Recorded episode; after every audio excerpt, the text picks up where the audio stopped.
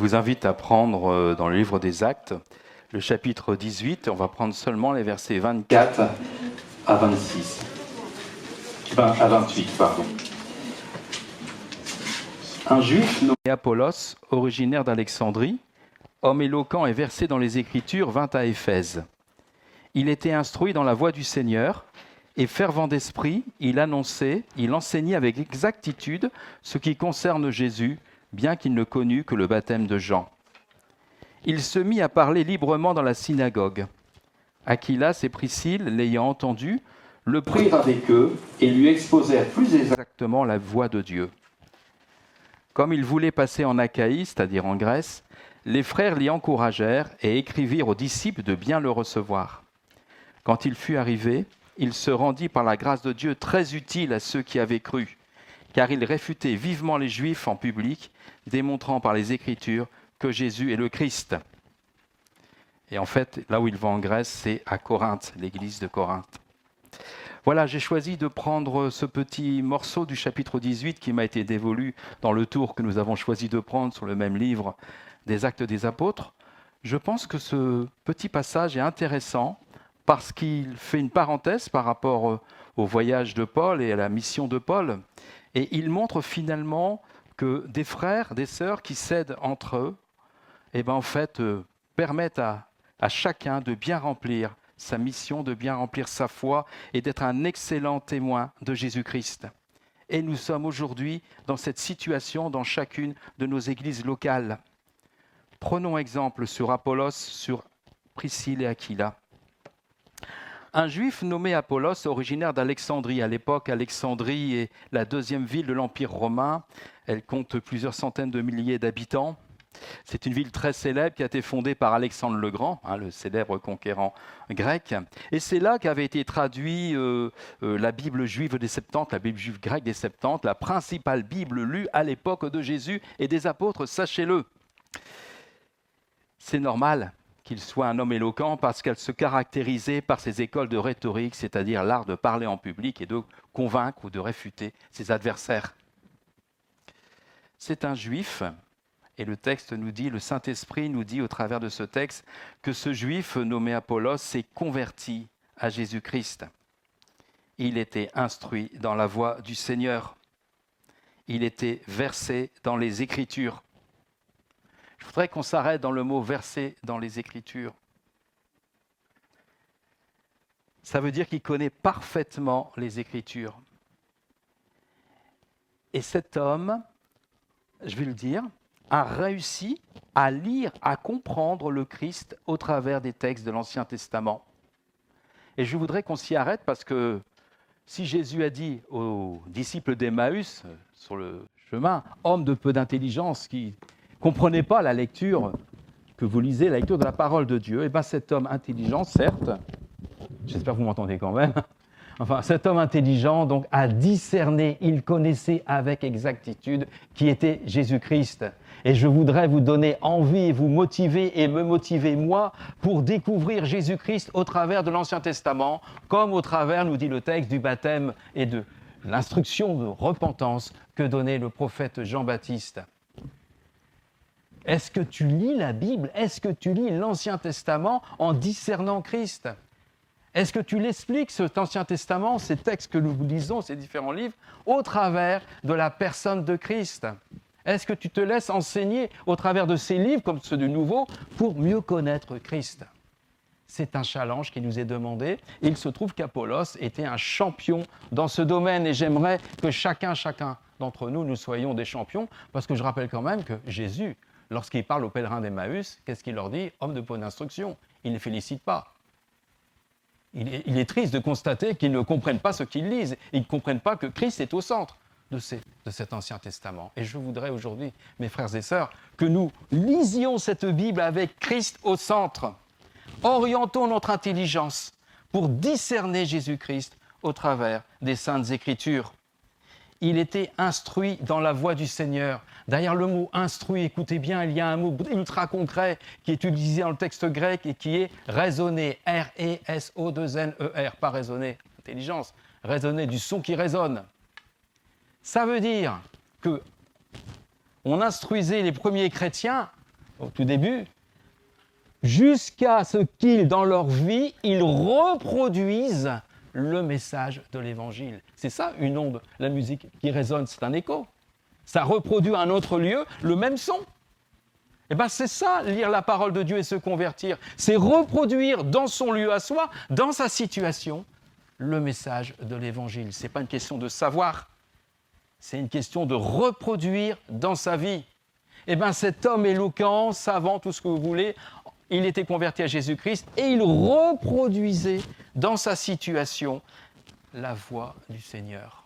Est-ce que toi, est-ce que moi, je raisonne, R-E-S-O-2-N-E, hein, pas raisonner, intelligence, hein, c'est pas uniquement ça. Est-ce que je reproduis dans ma situation le message de la bonne nouvelle du royaume de Dieu rendu proche? La communion avec Dieu au travers de Jésus-Christ. Il était instruit dans la voie du Seigneur.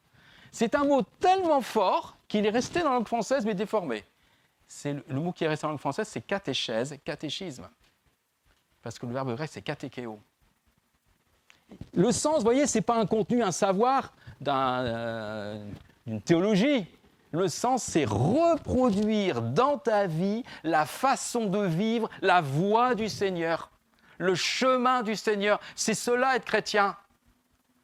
Si je me laisse toucher par les évangiles, si je me convertis à Jésus-Christ, je vais reproduire dans ma vie ce qu'a vécu Jésus-Christ, mais bien sûr dans ma situation à moi de créature et aussi d'homme pécheur, alors que Jésus n'était pas pécheur.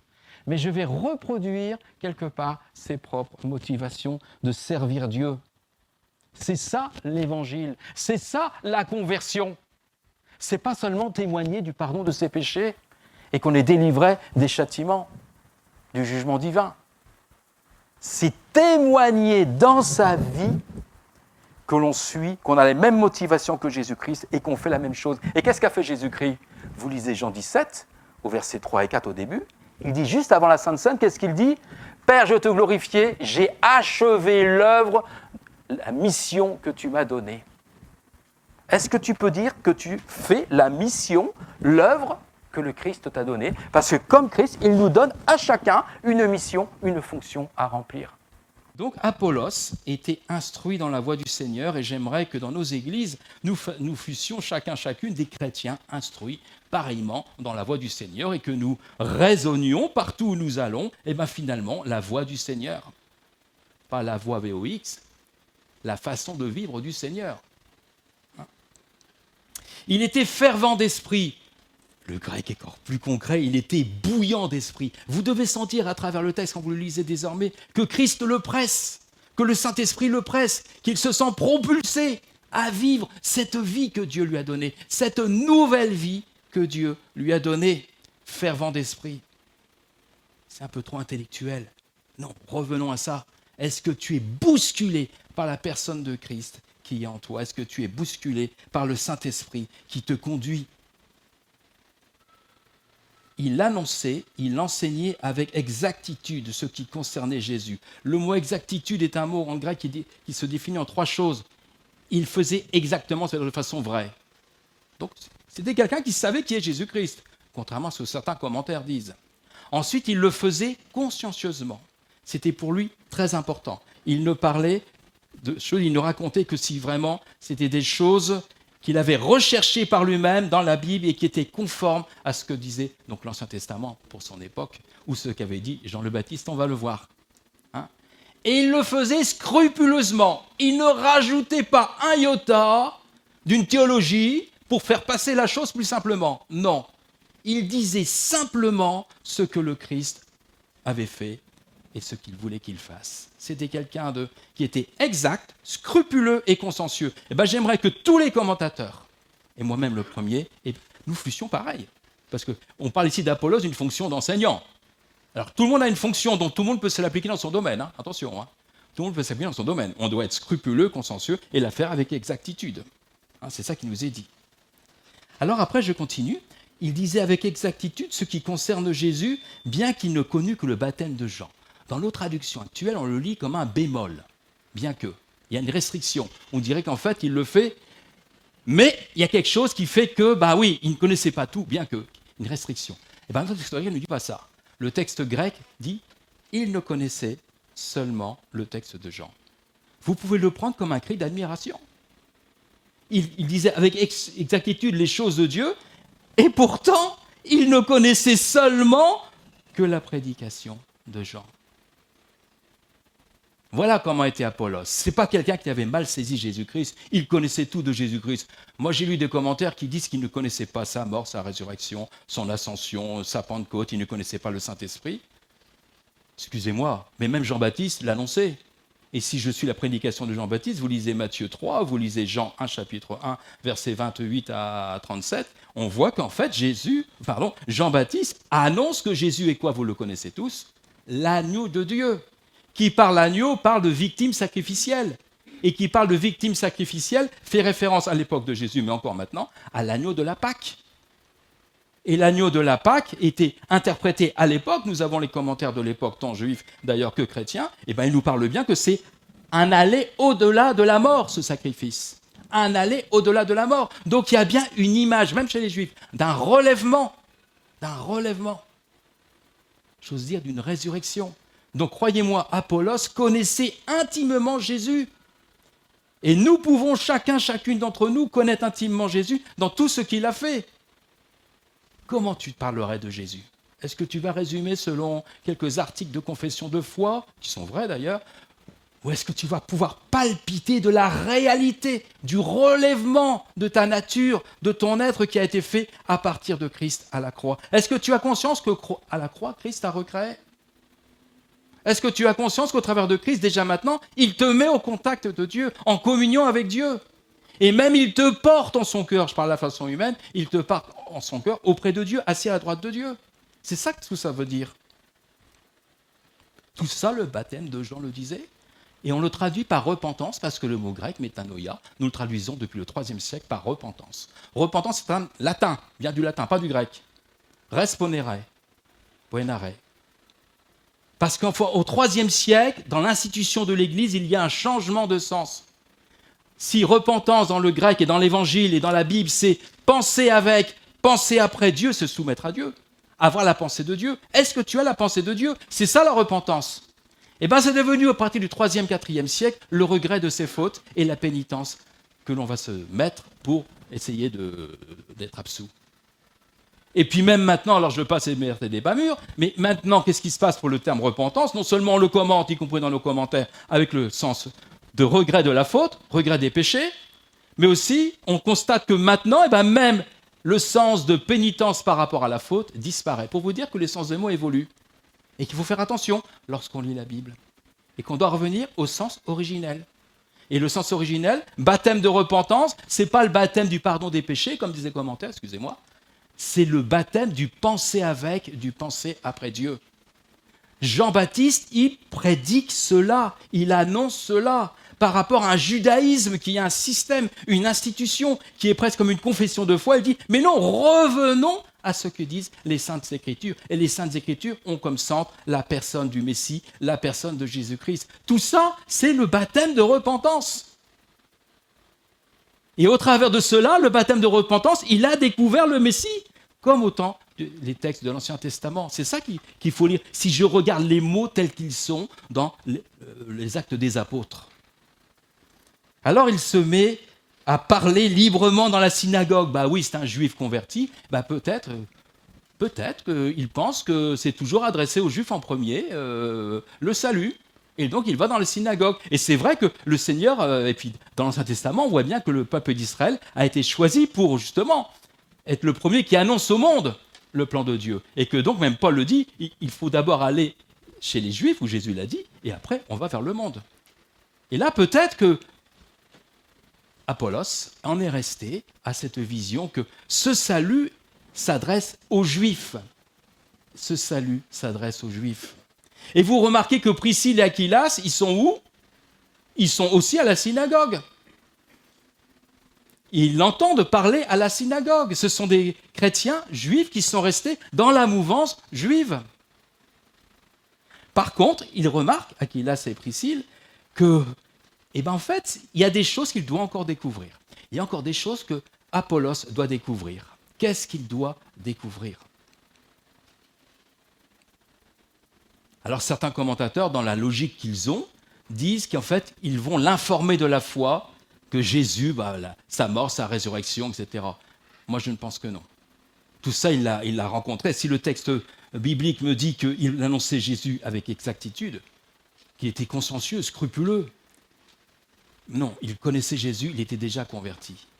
Par contre, si je lis Éphésiens chapitre 3, versets 1 à 6, qu'est-ce que je vais découvrir? Et je vous invite à le lire. Et bien en fait, vous allez découvrir que la révélation du mystère qui a été apporté aux apôtres, enfin à cette époque-là, hein, c'est quoi? C'est que le salut est apporté aussi de la même façon à qui? Aux païens comme aux juifs. L'ouverture du salut aux juifs. Alors pour nous, ça nous semble tout à fait euh, banal parce qu'on est convaincu, on a été éduqué comme ça, et puis on nous a heureusement enseigné dans ce sens dans nos églises, et c'est bien, c'est rudement bien, c'est bien. Oui, mais il y a une conséquence qu'on ne saisit pas. Comment vivaient les Juifs, comment vivaient-ils leur approche? De la foi Qu'est-ce que Dieu leur avait montré au travers de l'économie du jubilé et de, vous savez, la terre promise? Et ce façon de vivre au niveau de la nation que tous les 50 ans, on rebalancé tous les lots de terre et toutes les possessions que chacun avait. Ils avaient une fonction chacun de gestion de la terre. Au sein pour gérer bien la terre promise. Ben, ça veut dire que toi, chrétienne, toi, chrétien, que tu sois païen ou juif, tu es mis au même lot que les juifs. Et que nous recevons chacun un lot de gestion de la terre. Nous nous traduisons dans nos versions modernes par hériter. Et nous, on pense l'héritage avec notre conception moderne. Mais non, le mot veut dire distribution de l'eau à chacun. Nous recevons chacun une mesure, une partie d'un gâteau, un lot qui est de gestion de la terre. C'est ça qui est dit. Et le salut, c'est ça.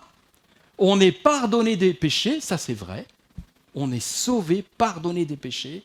On retrouve la communion avec Dieu et on est recréé dans le Saint-Esprit. On est recréé pour remplir une fonction. C'est ça le don spirituel biblique.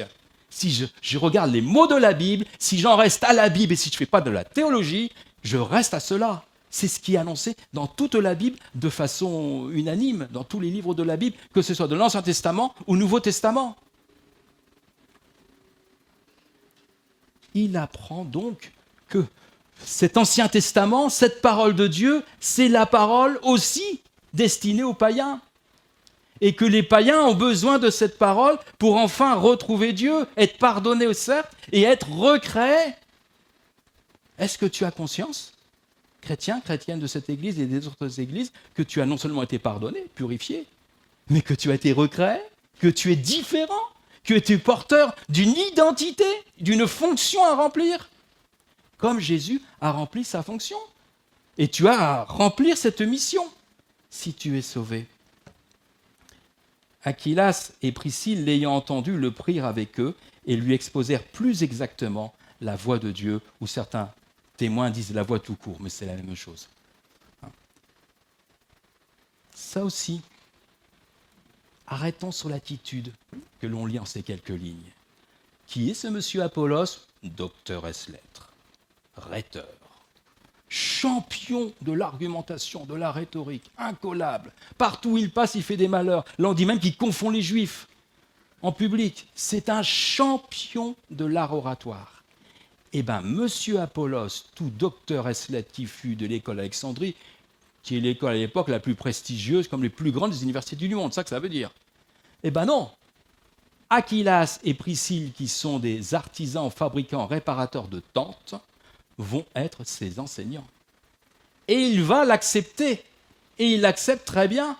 Parce que nous sommes des frères et sœurs en Christ et chacun a une fonction complémentaire.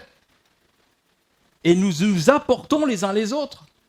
Ce n'est pas une école ou je ne sais pas trop quoi qui fait qu'on a le savoir et que d'autres n'ont pas le savoir. Et nous avons tous à recevoir les uns des autres et à nous exhorter et à nous aider les uns les autres. Et regardez aussi comment ont opéré Priscille et Aquilas. Est-ce qu'ils l'ont fait publiquement pour un petit peu amoindrir la superbe de ce superbe orateur qui confondait tout le monde? Bah, Pas du tout. Ils n'ont surtout pas voulu casser l'image euh, positive et brillante hein, qu'avait Apollos. Regardez le texte. Ils ne l'ont pas fait en public, ils l'ont fait où? Dans leur maison. Ils ont entendu le message d'Apollos et après ils ont été le voir et lui ont demandé de venir chez lui, chez eux, pardon. Et là, ils ont simplement expliqué, commenté et rajouté le complément qui manquait à Apollos. Et lui, il l'a accepté. Comme il voulait passer en Achaïe, les frères l'y encouragèrent et écrivirent aux disciples de bien le recevoir. Quand nous lisons le texte occidental des Actes des Apôtres, qui est un témoin aussi valable que celui-là, les deux sont aussi bien certifiés. Ben, il est dit qu'en fait, à ce moment-là, des chrétiens de Corinthe passaient à Éphèse.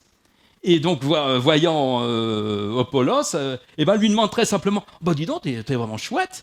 Nous, on a besoin de toi dans notre église. Je rappelle que c'est loin, hein. il faut passer la mer, il faut retourner euh, vers l'ouest, et puis il faut aller à Corinthe, vous voyez, par rapport euh, à Éphèse, qui est la Turquie, mais même la Syrie, si vous voulez, hein, vous voyez où c'est. Hein. Enfin, c'est la côte, non, c'est la, côte ouest de la Turquie, mais c'est quand même, il y a un voyage par mer à faire, toute la mer Égée à traverser.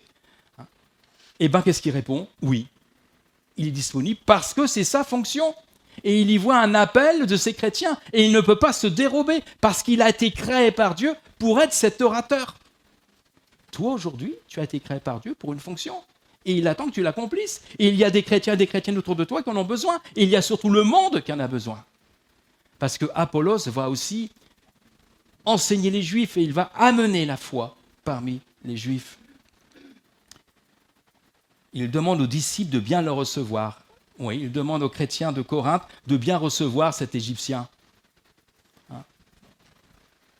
On doit recevoir et voir les gens et les frères et sœurs dans les églises selon leur fonction.